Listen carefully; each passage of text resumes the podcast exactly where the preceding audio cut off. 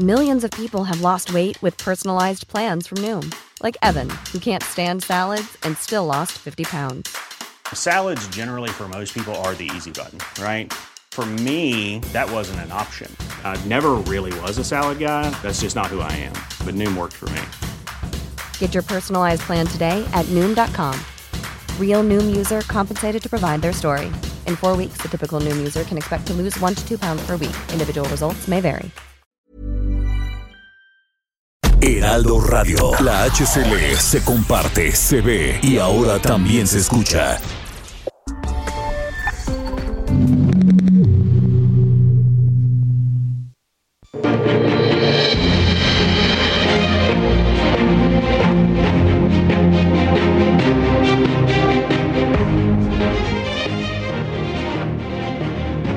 Muy buenas noches, buenas noches y bienvenidos a República H. No, no República H, es Ruta 2022.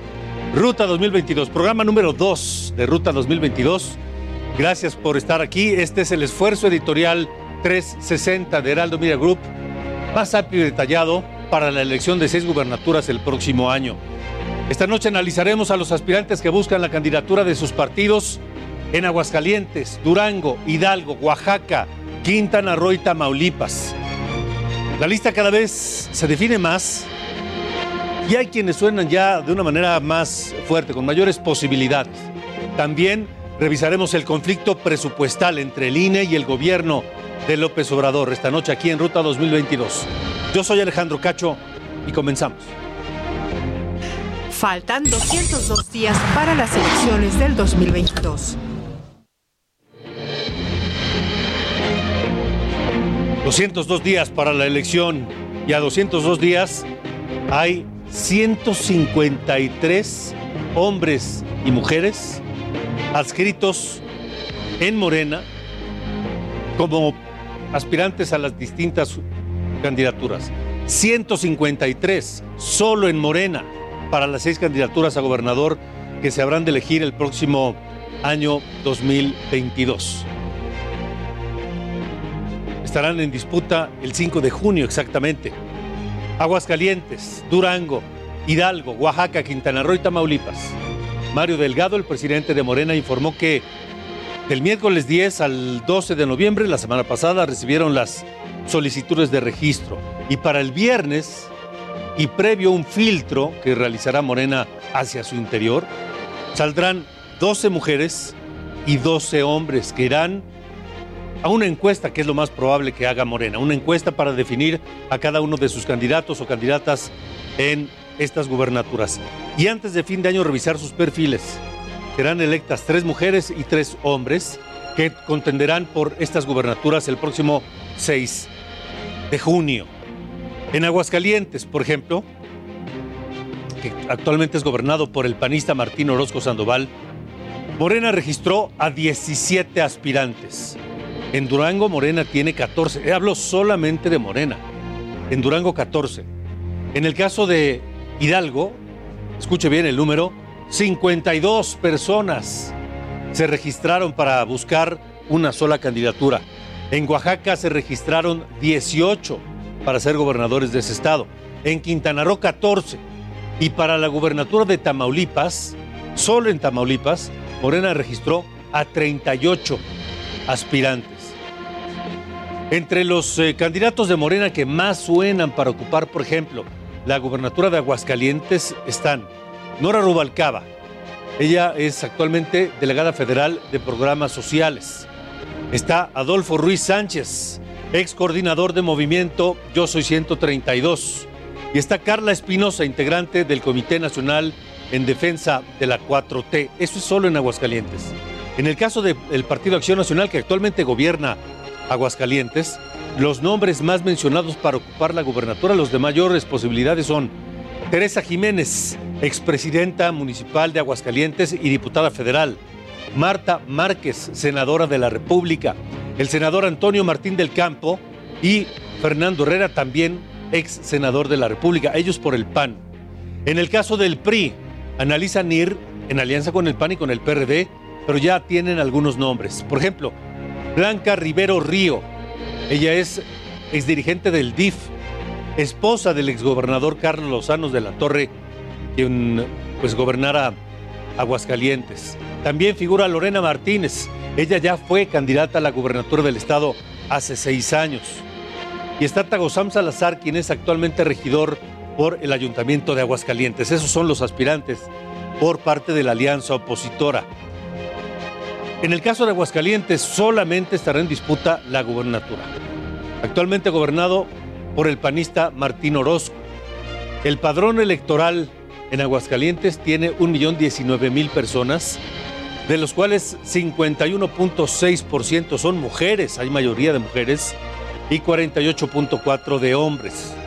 Muy equilibrado, pero más mujeres. El Congreso local en Aguascalientes está integrado por 13 diputados del Partido Acción Nacional, 6 de Morena, 3 del PRD, 2 de Movimiento Ciudadano, 1 del PT, un diputado del PRI solamente y uno del Partido Verde. Así que esa es más o menos la radiografía de cómo están las cosas allá en Aguascalientes.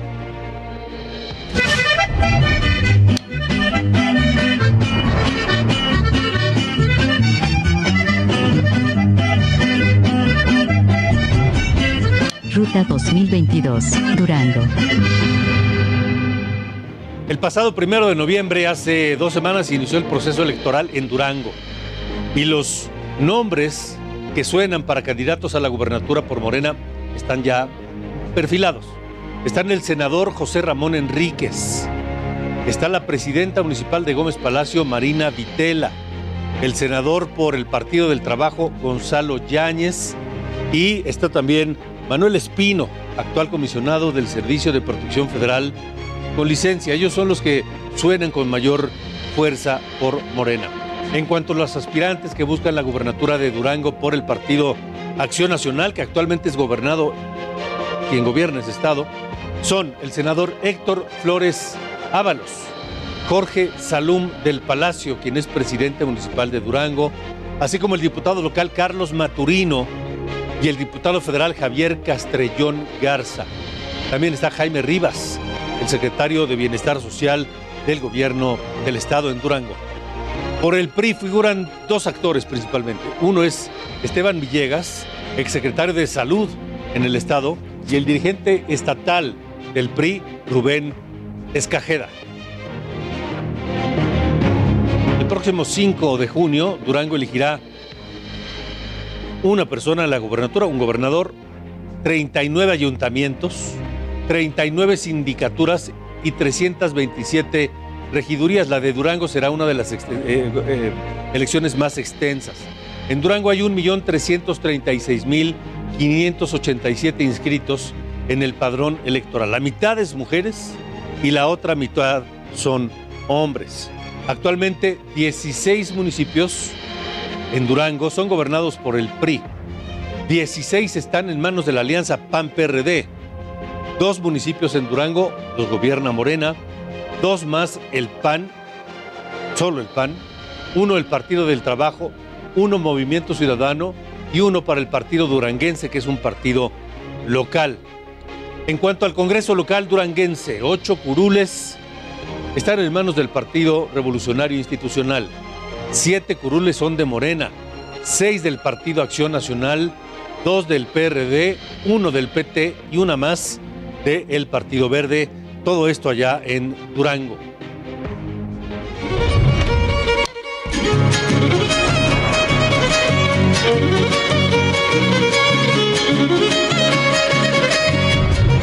Ruta 2022, Hidalgo. En Hidalgo comenzó la carrera también para quienes aspiran a gobernar ese estado y destacan los siguientes por Morena, quienes tienen mayores posibilidades de ser candidatos a la gubernatura están el senador Julio Menchaca, el diputado federal Cuauhtémoc Ochoa y también está Francisco Javier Berganza, él es diputado local y usted tal vez lo recuerde como cantante a Francisco Javier. Eso en cuanto a Morena. Pero el PRD también tiene algunos perfiles para sumarlos a la carrera por la candidatura. Está la consejera nacional del partido, Isabel Godínez Granillo, la presidenta municipal de Misión, Margarita Ramos Villeda y el diputado federal Héctor Chávez Ruiz, ellos por el Partido de la Revolución Democrática. Por el PRI, el Revolucionario Institucional, quienes se perfilan con mayor fuerza están Alma Carolina Villano, quien es actualmente diputada federal y secretaria general del Comité Ejecutivo Nacional del PRI. Está también la senadora Nubia Mayorga Delgado y la lista la completa el presidente municipal de Reforma, Israel Félix Soto. Hay que recordar que Hidalgo está gobernado actualmente por Omar Fayad, quien es del Partido Revolucionario Institucional. En Hidalgo solo se elegirá la gubernatura. Allá en Hidalgo hay 2.224.657 electores en el padrón. De ellos 47.5 son mujeres y 52 y medio son hombres. En Hidalgo 32 municipios están en manos del Partido Revolucionario Institucional, apenas 7 para el PRD y 7 para Morena.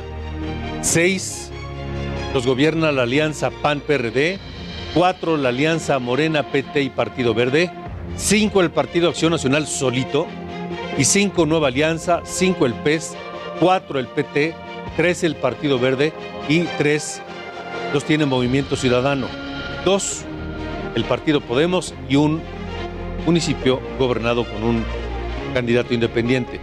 Por otra parte, el Congreso hidalguense tiene 11 curules en manos de Morena, 8 en manos del PRI, 4 en manos del PT, 2 le pertenecen al Partido Verde, 2 a Nueva Alianza, 2 al PAN y una apenas, una curul, una diputación local al PRD.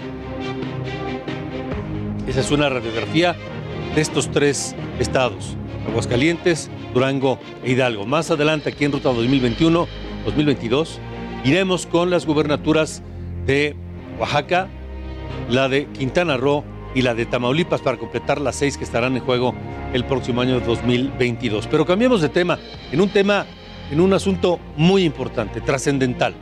La Cámara de Diputados finalmente aprobó el presupuesto de egresos 2022 y con ello asestó un duro golpe a las finanzas del Instituto Nacional Electoral.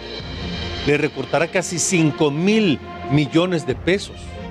Y hay que decir que este recorte no tomó por sorpresa a nadie. Hemos sido testigos de meses de críticas del presidente López Obrador al Instituto Nacional Electoral y a sus consejeros. Pero este diferendo se acentuó desde la semana pasada, cuando ya se venía cocinando en comisiones esta reducción del 25% a los recursos que el INE solicitó para el año próximo. Recordemos que fue la semana pasada cuando se anunció este posible recorte. Eso fue en comisiones de la Cámara de Diputados. Y como era de esperarse, eso alertó al consejero presidente Lorenzo Córdoba y por ello, en la sesión extraordinaria del miércoles advirtió que un recorte desmedido pondría en riesgo el ejercicio de la revocación de mandato que tanto le importa al presidente López Obrador. No es el INE quien boicotea o obstaculiza los ejercicios de democracia participativa recientemente incorporados en nuestra Constitución miente en ese sentido flagrantemente quien diga lo contrario. El INE ha cumplido cabalmente, reitero con toda claridad y firmeza, un recorte desmedido a la solicitud presupuestal hecha por el INE a la Cámara de Diputados pone en riesgo la organización de la revocación de mandato, un ejercicio inédito de participación ciudadana que el INE solo podrá convocar y organizar si cuenta con los recursos necesarios. En este sentido, es muy preocupante que ayer en la Comisión de Presupuesto de la Cámara de Diputados se haya aprobado un dictamen que recorta 4.913 millones de pesos, casi 5.000 millones de pesos. Eso fue el pasado 10 de noviembre. La declaración esta que acaba de escuchar provocó que horas más tarde el secretario de Gobernación, Adán Augusto López, saliera al quite, salió a cumplir las instrucciones del presidente y aseguró que el ejercicio de revocación de mandato no está en riesgo.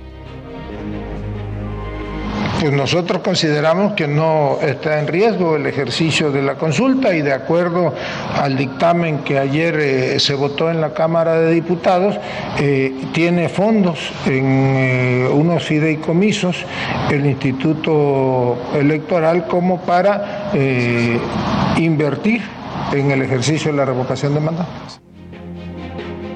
Sí, el problema es que esos fondos en esos fideicomisos están destinados para fines específicos.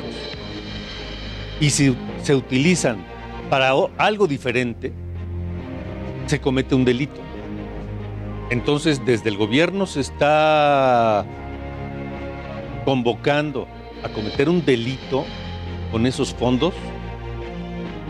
Ese es el llamado. Pero bueno, ni los reiterados argumentos de Lorenzo Córdoba, de los demás consejeros electorales, detuvieron el recorte de 5 mil millones de pesos. Quedó en 19 mil 736 millones de pesos, o sea, 26% menos de lo solicitado. Y ante esto, el consejero presidente Lorenzo Córdoba fijó su posición. Anunció que promoverá acciones jurídicas y que es el cuarto año consecutivo que la Cámara de Diputados recorta recursos al INE.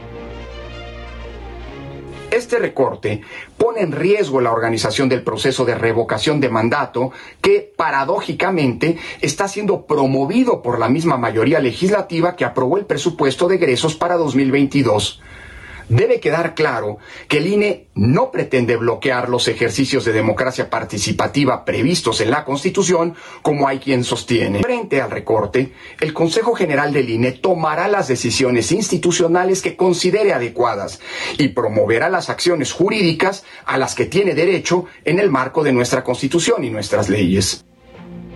Pero esto no para aquí. Hoy por la mañana el presidente López Obrador le respondió a Lorenzo Córdoba y consideró que el consejero presidente del INE está en todo su derecho de promover una acción inconstitucionalidad, pero no cesó en sus críticas, insistió.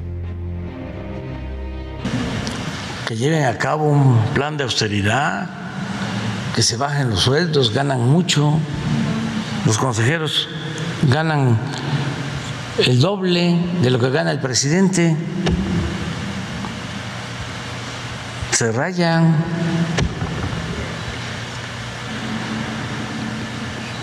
que ya este, le bajen a los viáticos, a las comidas y los vinos.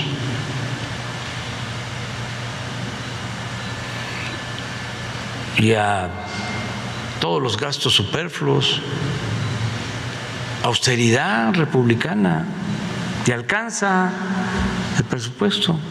Esta controversia que va a presentar eh, eh, Lorenzo Córdoba, ¿qué opinión le merece, señor presidente? Pues que está en su derecho, está en su derecho de hacerlo. Está en su derecho, pero vaya gesto de molestia que tenía el presidente esta mañana cuando habló del tema. El, el hecho es que ni recortando salarios, ni evitando viáticos o recortando viáticos, se van a pagar los miles de millones de pesos que le recortaron al, al INE. Yo le quiero agradecer esta noche al doctor Luis Carlos Ugalde, ex consejero presidente del IFE, el antecesor del INE, y actual presidente de Integralia Consultores, estudioso y conocedor de estos temas, analista, que nos acompaña aquí en Ruta 2022. Luis Carlos, qué gusto nuevamente por estar aquí. Gracias. El gusto es mío, Alejandro. Muy buenas noches. Pues yo, yo la verdad es que me pregunto, pero qué necesidad de este enfrentamiento del presidente con el INE.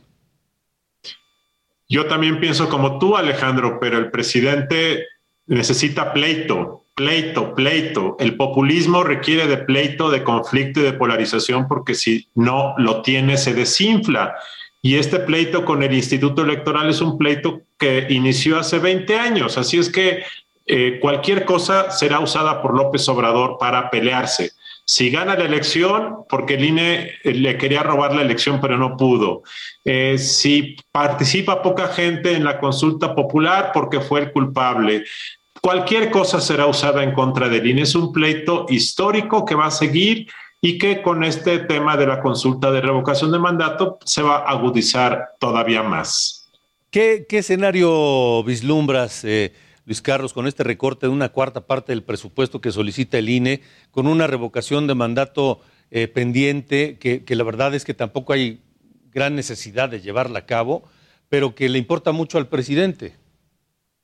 El presidente quiere su revocación para hacerse publicidad y propaganda. Es un pretexto para asusar a los seguidores de López Obrador en las calles y decirles, hay gente que quiere que se vaya nuestro presidente, vamos a defenderlo. Es parte de la gasolina que requieren estos llamados comités de defensa de la 4T para salir a las calles. Así es el populismo, requiere movilización. Entonces, este es un pretexto.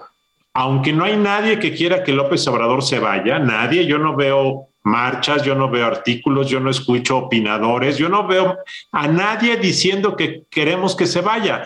Entonces él tiene que inventar esto para generar un fantasma de papel para entonces poder generar su movilización. Entonces, ¿qué va a pasar? Pues lo que va a pasar es lo que está pasando en las calles, están usando la consulta de revocación para afiliar gente a Morena, para formar los comités de defensa de la 4T, va a participar poca gente, seguramente participarán este, quizá 10 millones de personas, 12 millones de personas, se requieren 37.5 millones para que sea válida. Yo no creo que pasen de 12, 15 millones. La consulta será irrelevante, igual que lo fue la consulta para juzgar a expresidentes. El presidente va a culpar a línea de que la gente no participó y ya, eso va a ser todo. El INE va a tener que tomar dinero de sus economías internas para fondear esto y al final, creo yo, va a ser un ejercicio que no va a dejar nada salvo pleitos, eh, Alejandro. Eh, ¿Crees que estas, estas instancias legales a las que anunció el INE que recurrirá funcionen de algo? Porque mencionaste que va a tener que recurrir a sus fondos internos para financiar el ejercicio. Yo creo que van a eh, a, tratar de hacer la elección lo más parecida a una elección nacional, pero en la última elección nacional, que fue la del 6 de junio, se instalaron 162 mil casillas. Mm. Alejandro, es muy probable que el INE tenga que ajustar y acabe instalando 80 mil, 70 mil casillas. Es decir, si ya la participación iba a ser limitada, ahora con menos casillas, pues menos gente va a ir a votar. Eh, de tal forma que eso es lo que va a ocurrir. El INE anunció, como tú lo acabas de reportar en este programa, que va a acudir ante la Suprema Corte mediante una controversia constitucional para decir que el Poder Legislativo le impide cumplir su función porque no le da el dinero que solicitó. Y ya veremos qué dice la Corte, pero puede ser el caso, Alejandro, que la Corte no quiera pelearse con el gobierno, la Corte trae otros pleitos en puerta y probablemente diga en esta, ¿para qué me peleo? Eso ocurre desafortunadamente. Entonces, asumamos que no le van a dar dinero y que con sus propios recursos tendrá que organizar esto. Pero si lo organiza con sus propios recursos, le va a dar la, razón al gobierno que dice, tiene dinero, que los utilice, que, que ahorre, que no. Es, es, es, una trampa, efectivamente. Este, por todos lados el presidente va a decir, ya ven, sí tenían dinero. Eh, si no instalan casillas, va a decir, ellos fueron los culpables. Entonces, aquí el problema de fondo, Alejandro, que fue la pregunta inicial que tú dijiste, pero ¿qué necesidad? Un presidente que gana con un instituto electoral que contó sus votos, lo ataca y lo ataca y lo quiere destruir, igual que Donald Trump en Estados Unidos con las eh, autoridades electorales, igual que el presidente brasileño en Brasil, en fin, siempre los líderes populistas quieren destruir al órgano electoral. Esa es ya una constante en todos los países donde hay este tipo de gobiernos, Alejandro. Ahora, doctor Luis Carlos Ugalde, ¿de dónde podría echar mano el INE de dinero para organizar esta consulta el próximo año? No sé, estoy pensando que tal vez diga, bueno, este año no vamos a renovar credenciales para votar, eh, no vamos a emitir nuevas ni vamos a actualizar. Sería gravísimo, ¿no? Mira, el instituto tiene muchos eh, proyectos que desafortunadamente tendrá que recortar, a lo mejor tiene que reducir el número de módulos que dan la credencial de lector, a lo mejor eh, el tiempo de entrega se alarga para poder obtener ahorros de ahí. Probablemente el INE tenga que restringir algunos de sus proyectos de inversión. El INE tiene 300 oficinas en el país, tiene 333 sedes en el país y estas sedes requieren inversión, requieren mantenimiento, requieren eh, estar actualizando y, y manteniéndolas en forma. Entonces, pues desafortunadamente muchos de estos proyectos pueden verse limitados para poder obtener recursos que permitan fondear este tipo de eh, consulta para la eh, revocación de mandato. Entonces, ya veremos qué hacen. Eh, yo creo que el INE al final tratará de cumplir lo mejor que pueda. Yo creo que el INE va a, va a hacer con lo que tenga un buen trabajo y al final del día, desafortunadamente, el presidente va a seguir atacando al instituto. Entonces, de cualquier manera, sea como sea, la consulta va. Es decir, no hay otra. Bueno, sí, sí, claro, por supuesto, el INE está obligado a hacerla y creo que sería un desafío constitucional el decir, sí. no me dieron dinero, no hago nada. Entonces, lo que el INE va a tratar es de ajustarse siempre y cuando se junten las firmas para convocarla. Son 2.8 millones de firmas. Yo creo que Morena sí, eh, conseguir. podrá conseguirlas. Nadie fuera de Morena le interesa que el presidente se vaya. Entonces, sí. lo que quiero resaltar, esto es un engaño y los engaños hacen daño a la democracia. Esta idea de que el presidente se someta al veredicto del pueblo es una mentira. Y esto me parece que es el tema más pernicioso de todo este episodio. Doctor Luis Carlos Ugalde, gracias siempre por estar con nosotros en Ruta 2022. Gracias, Alejandro. Buenas noches. Vamos a una pausa, tenemos mucho más. Continuamos. República H, con Alejandro Cacho. Heraldo Radio, la HCL se comparte. Se... Millions of people have lost weight with personalized plans from Noom, like Evan, who can't stand salads and still lost 50 pounds. Salads, generally, for most people, are the easy button, right? For me, that wasn't an option. I never really was a salad guy. That's just not who I am. But Noom worked for me. Get your personalized plan today at noom.com. Real noom user compensated to provide their story. In four weeks, the typical noom user can expect to lose one to two pounds per week. Individual results may vary. Y ahora también se escucha. Heraldo Radio 98.5 FM, una estación de Heraldo Media Group, transmitiendo desde Avenida Insurgente Sur 1271, Torre Carrachi, con 100.000 watts de potencia radiada. Regresamos, República H, con Alejandro Cacho.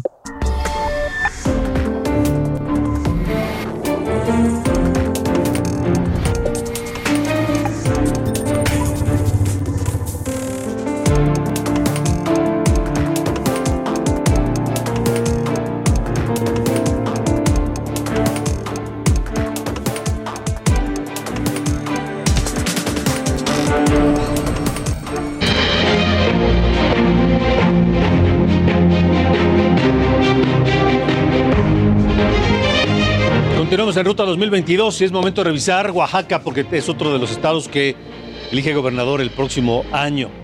Los partidos comienzan ya a cerrar filas y a definir a sus aspirantes a las candidaturas para ser gobernadores de Oaxaca. Vamos a conocer quiénes suenan en Morena, por ejemplo. Suena fuerte Luis Antonio Ramírez, el director general del ISTE. Suena también Salomón Jara, senador de la República. La senadora también Susana Harp, todos ellos por Morena. Suena Raúl Bolaños Cacho Cue, senador por el Partido Verde, que va en alianza con Morena. Y va también Benjamín Robles, diputado federal por el PT. En tanto, el Partido Acción Nacional, el PRD y el PRI irán a la gubernatura aliados. Por el momento suenan Francisco Villarreal, quien es actual instituto, director del Instituto de Educación Pública del Estado de Oaxaca. Suena la diputada federal Eufrosina Cruz Mendoza por el PAN, el senador Eviel Magaña Pérez y Mariana Benítez Tiburcio, quien es diputada local del PRI. Todos ellos suenan también allá en Oaxaca, donde solo se elegirá gobernador. El padrón electoral tiene 3.018.250 votantes. De ellos, el 46.9% son hombres y 53.1% mujeres, mayoría de mujeres. En Oaxaca 51 municipios le pertenecen a Morena, están en manos de Morena. Hay, hay, que recordar que Oaxaca tiene más de 500 municipios, es el estado con mayor número de municipios en el país. Morena le decía 31. 31 a la coalición PRI-PAN-PRD, 8 al PRD, 7 al Partido Verde, 6 al Partido del Trabajo. Hay 6 municipios gobernados por candidatos independientes, 5 del Partido Encuentro Social, 5 de la coalición PAN-PRI, 4 de Nueva Alianza, 4 de Fuerza por México, 4 del Partido Local Unidad Popular, 3 de Movimiento Ciudadano, 1 de la coalición PRI-PRD Nueva Alianza, 1 de la coalición PRD Nueva Alianza y 1 de la coalición Partido Verde y Partido del Trabajo. Allí en, en, el Congreso oaxaqueño hay 42 diputados. De ellos 26 pertenecen a Morena. El PRI tiene 6, el Partido del Trabajo y el Partido Verde 2 cada uno, el Partido Encuentro Social y Acción Nacional 1 cada uno, y hay 4 diputados independientes allá en Oaxaca. Y le decía que uno de los nombres que más fuertes suenan con más posibilidades de ser candidato en Morena es el de Luis Antonio Ramírez, el director general del ISTE, a quien saludo esta noche aquí en República, en Ruta 2022. Luis Antonio, gracias por estar con nosotros. Buenas noches. Alejandro, muy buenas noches. Me da mucho gusto saludarte a ti, a tu auditorio, y agradecerte esta invitación que me haces para platicar contigo y con la gente que nos está viendo. Heredero de una tradición política muy importante en Oaxaca, eh, hijo de un exgobernador muy querido y respetado allá en Oaxaca, que ahora busca volver a ese puesto, gobernar nuevamente a, los oaxaqueños por la opción de Morena. ¿Por qué? ¿Por qué, Luis Antonio? Mira, Alejandro, eh, como tú sabes, eh, Oaxaca es un estado que tiene como característica que es un estado muy politizado, un estado en el cual los oaxaqueños somos muy proactivos, muy activos, nos gusta mucho siempre estar gestionando y abordando las causas sociales. Yo soy un mixteco eh, de Oaxaca de León, eh, efectivamente tengo la fortuna de ser hijo de un gobernador que fue muy bien calificado, que la gente lo recuerda muy bien, Eladio Ramírez López. Y bueno, toda mi vida he estado siempre involucrado en la política, toda mi vida he estado trabajando en la administración pública, he ocupado diferentes cargos eh, en Hacienda, en el Seguro Social, en, el, en, Pemex, hoy trabajo en, en, el ISTE y también he ocupado cargos este, de elección popular como diputado federal, diputado local. Y bueno, y también he tenido yo oportunidad de, de, de ser gestor y de ser promotor de proyectos productivos, talleres para la Organización de Mujeres eh, Productoras, eh, cajas de ahorro. Eh, bueno, quienes somos de Oaxaca, sí estamos en su mayoría activos, siempre buscando y fomentando que en Oaxaca las cosas eh, salgan bien. Desafortunadamente es un estado muy complejo, un estado donde pues en algún momento se perdió esa idea, esa claridad del rumbo que Oaxaca debe tener y bueno, Oaxaca se estancó por mucho tiempo. Hoy tenemos la oportunidad con el presidente López Obrador de retomar una vez más eh, la voluntad para que el sur sureste del país y particularmente Oaxaca sea un estado que salga de, del subdesarrollo en el que se encuentra. Yo soy parte de este gobierno, de este gabinete y por supuesto que tengo mucho interés de poder eh, sumarme y dirigir un estado hacia la cuarta transformación que tanto lo requiere, Alejandro. ¿Cuál es esa idea y ese rumbo que se perdió para Oaxaca, Luis Antonio? Mira, Alejandro, desafortunadamente eh, a lo largo de los últimos años, Oaxaca ha perdido rumbo porque se ha dejado de promover oportunidades de, empleo, eh, no hay una inversión que fomente la, la, generación de, de, oportunidades para las nuevas generaciones, eh, sigue siendo un estado donde hay una alta migración. Y bueno, desafortunadamente eh, con mucha tristeza vemos los mixtecos, por ejemplo, como en la mixteca oaxaqueña no hay absolutamente oportunidades de crecimiento, de desarrollo profesional, la migración sigue muy, muy, muy creciendo. Es una región donde cada vez hay más viejos, mujeres y niños porque jóvenes se, van. Y también así como la Mixteca lo vemos en muchas partes del Estado que ha, ha, habido poco interés por parte de quienes gobiernan por generar esas condiciones que se requieren para desarrollar, para generar oportunidades. Quien, quien ha viajado por el país se da cuenta cómo otros estados de la República han eh, crecido, ofrecen más opciones y Oaxaca parece que el tiempo no avanza, parece que estamos estancados y yo creo que es ahí donde, donde el presidente de la República es muy atinado cuando dice que hay que invertir en el proyecto transísmico, que hay que apoyar a los más pobres y por esa razón, Alejandro, estoy convencido que en Oaxaca tiene que llegar también la cuarta transformación.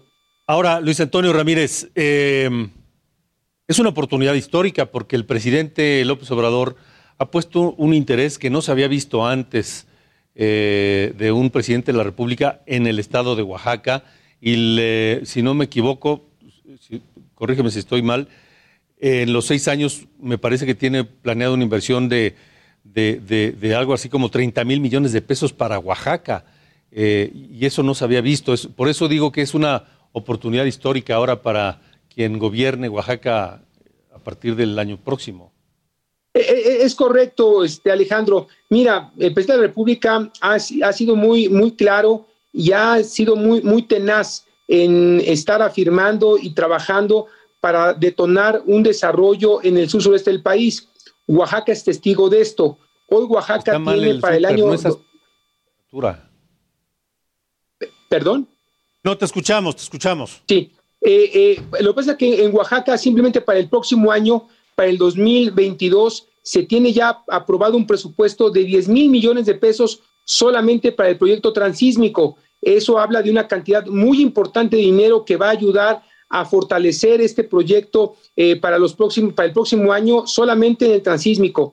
Además, la mayor parte de la población de Oaxaca tiene los programas sociales como Sembrando Vida, eh, apoyos para discapacitados, adultos mayores, eh, jóvenes construyendo el futuro, eh, las carreteras, que es un asunto que el presidente ha estado promoviendo mucho, sobre todo el uso de la mano de obra a través del tequio para que la gente participe en la construcción de su camino y con eso hacer lo que los gobiernos no han querido hacer anteriormente. Entonces, Oaxaca sí es un estado en el cual ha sido apoyado por el presidente López Obrador y seguramente con el transísmico va a generar más desarrollo, más inversión, más oportunidades, que es lo que requerimos en el Estado, Alejandro. Ya, ya, Luis Antonio Ramírez, ya, ya, estás iniciando los recorridos por, por distintos municipios y zonas del Estado. Mira, Alejandro, eh, un asunto que, que es, lo comentas que es muy interesante. El presidente de la República nos encomendó a quienes somos parte de su gobierno, sobre todo los que somos parte del sector salud, quisiéramos un levantamiento de las necesidades que hay en cada una de las unidades médicas que hay en el país, dándole prioridad al sur sureste como Guerrero, Oaxaca y Chiapas. En el estado de Oaxaca he tenido la oportunidad de recorrer la mayor parte de las unidades médicas que tenemos allá como director del ISTE. Déjame decirte que ahí lo que hemos encontrado, Alejandro, es que cuando se hicieron estas unidades médicas, pues nunca imaginó quien las planeó que la población iba a envejecer, que la población iba a crecer, porque son unidades médicas muy pequeñitas, de un consultorio, un médico, una enfermera, que no, evidentemente, no es suficiente para atender el tamaño de la población que hay en Oaxaca por parte del ISTE. En el ISTE atendemos nosotros más de 500 mil derechohabientes, en su mayoría son maestros, y bueno, esto habla del enorme reto que tenemos para poder subsanar tantos años de falta de inversión y falta de interés pero al mismo tiempo también, Alejandro, te comento que he tenido la oportunidad de aprovechar y recorrer varias partes del, del estado, municipios, y me doy cuenta que si hay una avidez, una, una gran voluntad de la gente de que en Oaxaca las cosas cambien, se transformen. La gente quiere que, que, en Oaxaca cambiemos las prácticas políticas eh, que hoy enquilosadas, que hay una nueva generación de políticos, que haya mayor voluntad por parte del gobierno para que las cosas se hagan y se deje simplemente el discurso, porque una cosa es lo que se dice y otra cosa es lo que se hace y es lo que tenemos que cambiar. Tenemos que trabajar con hechos y es parte de lo que estamos haciendo hoy en este gobierno del presidente López Obrador. Pues Luis Antonio, Luis Antonio Ramírez Pineda, eh, vamos a seguir aquí en Ruta 2022. Eh, ya lo sabes, el ejercicio previo fue muy exitoso todo el recorrido hasta la elección del 5 de junio de todos los partidos y de todos los candidatos. Así que gracias por haber estado esta noche aquí. Eres muy amable, Alejandro. Muy buenas noches. Gracias y buenas noches. Hasta luego. Eh, Luis Antonio Ramírez Pineda, el actual director general del ISTE, que aspira a ser candidato de Morena a gobernador de Oaxaca. Son las 8.41, vamos a otro estado.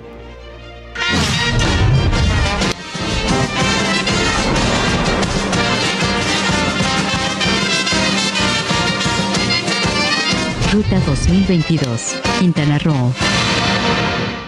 Toca Quintana Roo, donde también habrá elección para gobernador el próximo año y su proceso electoral inicia en enero próximo. Entre los aspirantes a gobernar Quintana Roo por Morena están la actual presidenta municipal de Benito Juárez, que es el municipio donde está Cancún, Mara Lezama. Está también la senadora Maribel Villegas y el senador José Luis Peck, todos ellos por Morena. Entre los aspirantes a la candidatura para gobernador de Quintana Roo en el PAN suenan la senadora Mayuli Martínez Simón y Nibardo Mena, el ex expresidente municipal de Lázaro Cárdenas, también allá en Quintana Roo. Por el PRI, los aspirantes a esa candidatura en Quintana Roo son Pedro Joaquín del Bois, el expresidente municipal de Cozumel, el diputado local Carlos Hernández Blanco, el actual secretario de gobierno de Quintana Roo, Arturo Contreras Castillo, el expresidente municipal de Solidaridad, Filiberto Martínez Méndez, y la expresidenta municipal de Otompe Blanco, Cora Amalia Castilla Madrid, ellos por el PRI.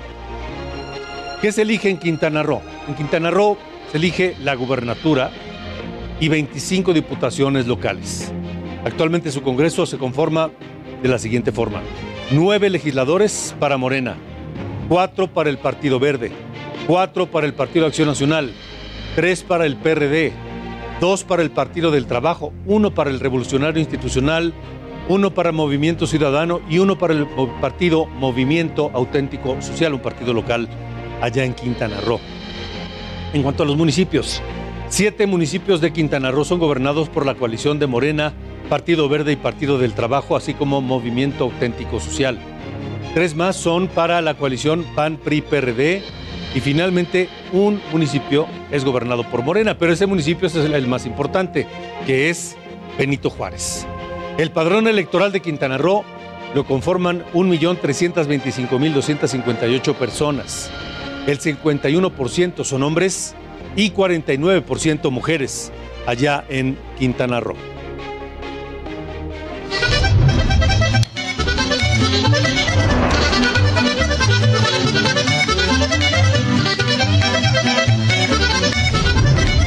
Ruta 2022, Tamaulipas. Tamaulipas, un estado actualmente en manos del Partido Acción Nacional, donde algunos de los senadores y funcionarios ya se anotaron para contender por la gubernatura. Hay muchos aspirantes. Por Morena, suenan con mayores posibilidades el senador Américo Villarreal. También suena Maki Ortiz, la expresidenta municipal de Reynosa. Ella fue presidenta municipal por el PAN, renunció al PAN y ahora aspira por, por Morena. Rodolfo González, superdelegado de programas sociales de Tamaulipas. José Ramón Gómez Leal, responsable de promoción y defensa del voto de la 4T y cuñado del actual gobernador panista Francisco García Cabeza de Vaca, eso por Morena. Por el Partido Acción Nacional, ¿quiénes suenan? Jesús Nader, él es presidente municipal reelecto de Tampico, él está a la cabeza de las preferencias en el PAN. También suena César Verástegui Hostos, el secretario general de gobierno de Tamaulipas, y el diputado federal Gerardo Peña Flores. Ahora, por el PRI, por el PRI solo se ha registrado una persona, el expresidente del PRI en Tamaulipas, Ramiro Ramos Salinas. Por último, en Movimiento Ciudadano hay un aspirante también. Él es Arturo Díez Gutiérrez, expresidente municipal de Ciudad Victoria, quien, por cierto, pues acaba de hacer una declaración, pues digamos peculiar. Saludo a quienes nos escuchan en Tampico por el 92.5 de FM. Gracias, un saludo a todos, por supuesto, allá en Tampico, hasta donde vamos esta noche con el reporte de mi compañero Carlos Juárez, que tiene, pues, lo que dijo este aspirante Arturo Díez. Hola, Carlos. Buenas noches. Hola, ¿qué tal Alejandro? Muy buenas noches, qué gusto saludarte a y a todo tu auditorio. Efectivamente, durante este fin de semana, Arturo Díez estuvo en la zona sur de Tamaulipas, estuvo al frente de una cabalgata en Altamira y Ciudad Nairo que concluyó justamente en Playa Miramar. Ahí, ahí rifó eh, sombreros, cinturones y despidió la confianza a los jinetes que lo acompañaban durante ese día ahí en esta cabalgata. Y algo que llamó mucho la atención es que dijo que de ser gobernador, de ser electo, se va a pasar a su administración rifando buenos caballos. Veamos, escuchemos parte de las declaraciones que dio el aspirante del Movimiento Ciudadano, Alejandro. El gobernador. gobernador con su apoyo, voy a rifar buenos caballos, buenos pencos. ¿O no? ¿Quieren? ¿Le damos o no?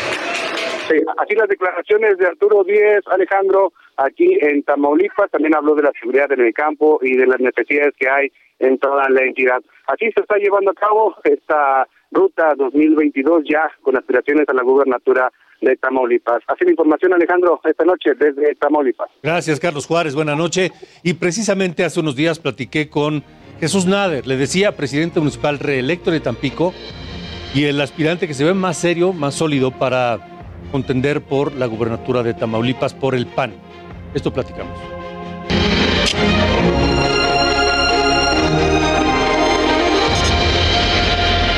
Y en la ruta 2022 saludamos a toda la gente que nos escucha en Tampico, Tamaulipas por el 92.5 de FM, porque está aquí en este estudio precisamente eh, Jesús Nader, el presidente municipal de Tampico y quien, digo, más soy yo, que suena fuerte para candidato a gobernador por el Partido Acción Nacional. Así que ahorita le vamos a preguntar eso. Eh, gracias primero, presidente, por estar aquí. Muchísimas gracias por la invitación. Bienvenido.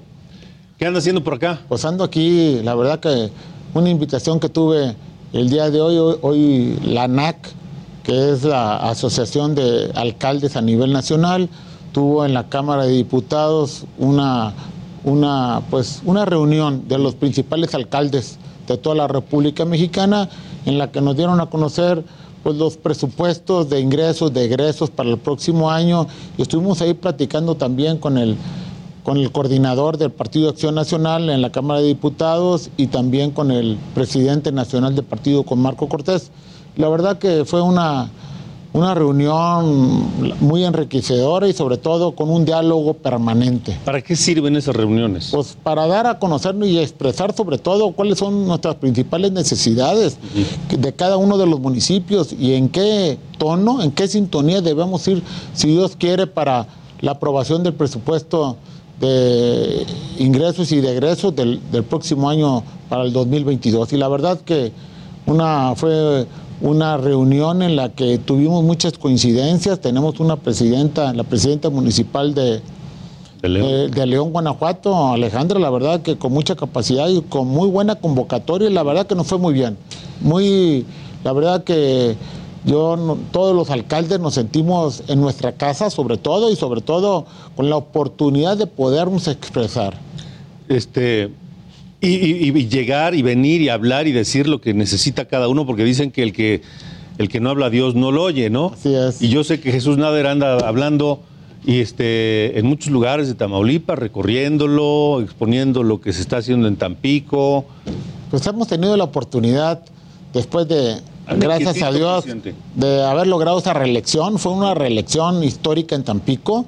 Nunca un alcalde en Tampico había consensado más de 75 mil votos y afortunadamente fue, fuimos el único distrito que nos llevamos el carro completo en Tamaulipas. Pero pues ya traía ventaja porque era, ya venía rankeado como el mejor según Mitowski, ¿no? Claro, el mejor alcalde a nivel nacional de los 2.400 alcaldes que existe, ya llevamos un año rankeados, pero eso no ha sido producto de la casualidad, ha sido mucho trabajo en todos los, los, renglones, ¿verdad?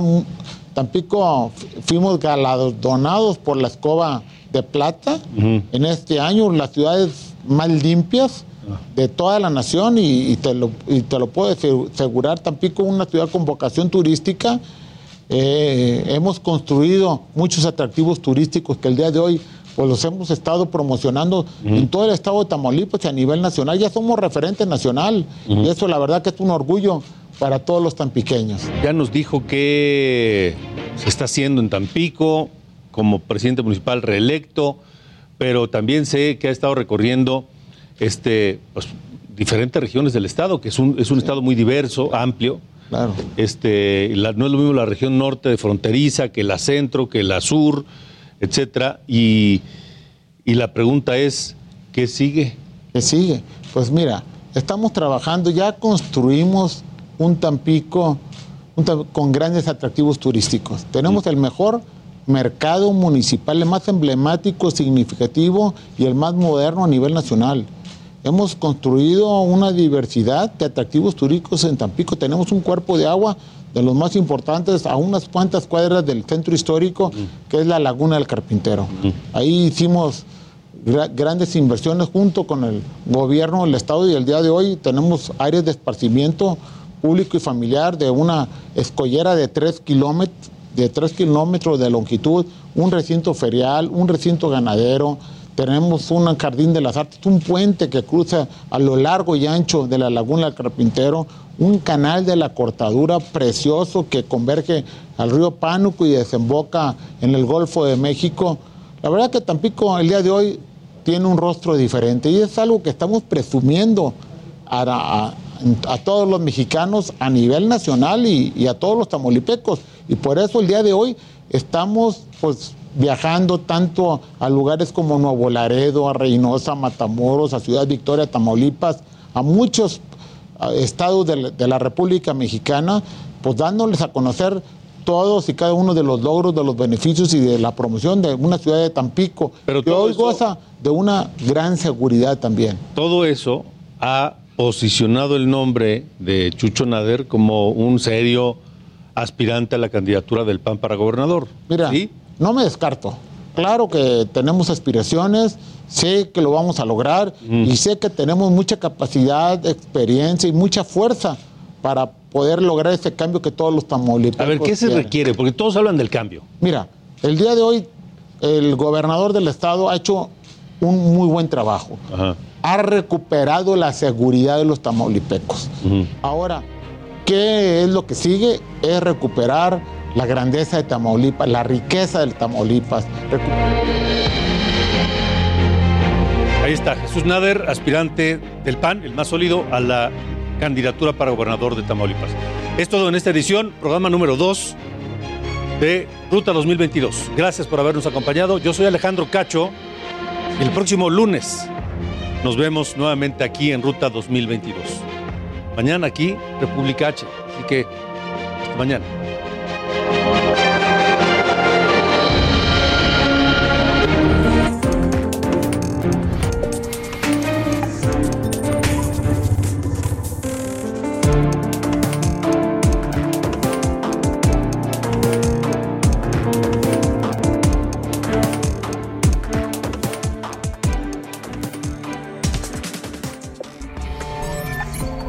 Esto fue República H con Alejandro Cacho. Heraldo Radio. La HCL se comparte, se ve y ahora también se escucha. When you make decisions for your company, you look for the no brainers. And if you have a lot of mailing to do, stamps.com is the ultimate no brainer. It streamlines your processes to make your business more efficient, which makes you less busy. Mail checks, invoices, legal documents, and everything you need to keep your business running with stamps.com. Seamlessly connect with every major marketplace and shopping cart. Schedule package pickups and see your cheapest and fastest shipping options from different carriers with rates up to 89% off USPS and UPS rates. And with the stamps.com mobile app, you can take care of mailing and shipping wherever you are. Make the same no-brainer decision as over 1 million other businesses with stamps.com. Sign up with code program for a 4-week trial plus free postage and a free digital scale. No long-term commitments or contracts. That's stamps.com. Code program.